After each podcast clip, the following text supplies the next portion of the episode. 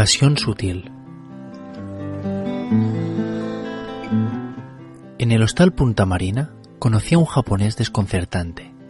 No se parecía en nada a la idea que yo tenía de este tipo de orientales. A la hora de cenar, se sentó en mi mesa, tras pedirme permiso sin cumplidos. Me llamó la atención el hecho de que no tenía los ojos oblicuos ni la piel amarillenta. Al contrario, era bastante pálido y tenía el pelo tirando a rubio. Sentía una gran curiosidad por los platos que pediría. Reconozco que esperaba que pidiera platos poco habituales o alguna combinación exótica.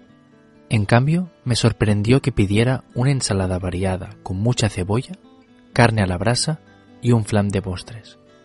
Para terminar, un café y una copa de coñac. Me había imaginado que el japonés comería con una pulcritud exagerada, incluso irritante, pinzando los alimentos con la precisión de un relojero. Pero no fue así. El hombre utilizaba el cuchillo y el tenedor con gran habilidad, como si lo hubiera hecho toda la vida, y se llenaba la boca sin manías estéticas. En cambio, hablaba un español impecable, como cualquiera de nosotros, sin un ápice de acento extranjero. No era de extrañar, teniendo en cuenta que esta gente es muy estudiosa y muy lista. Pero a mí me hacía sentir inferior, porque yo no hablo ni una palabra de japonés.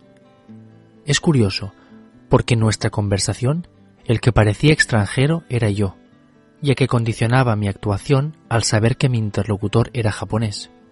Gestorizaba más de la cuenta, le hablaba despacio. Él, en cambio, actuaba como si nada llegué a la conclusión de que aquel hombre debía ser vendedor o representante de cámaras fotográficas o de vídeo. Intenté hablarle de ello, pero me respondió rotundamente. Yo no entiendo de tecnología. Vendo estatuillas de santos y vírgenes, me dijo. Me contó que la cosa no andaba muy bien últimamente y que tenía que viajar bastante por toda la península, de feria en feria. Por eso, cuando quería tomarse un descanso o tenía unos días de fiesta seguidos, se iba corriendo para casa. Nada como en casa, me dijo con satisfacción. ¿Vive en nuestro país? Pues claro, ¿dónde quiere que viva si no? Visto así, tenía razón, son gente de mundo. Me lo volví a mirar y la verdad es que ningún detalle, ni en la ropa ni en la figura, no delataba su procedencia japonesa.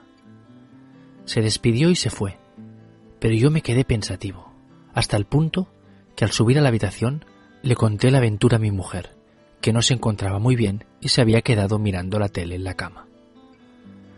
¿Y de dónde lo has sacado que era japonés? me preguntó ella.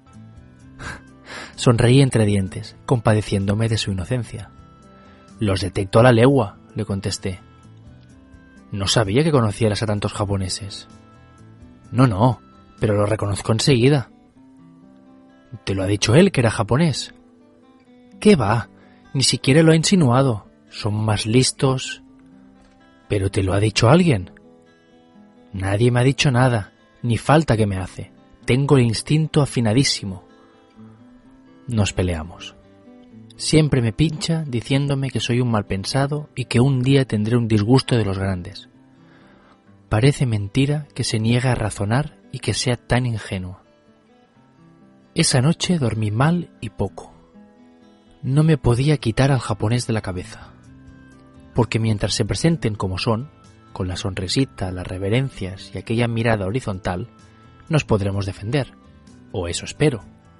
Pero si empiezan a venir con tanto disimulo y sutileza, nos darán mucho trabajo y dolores de cabeza.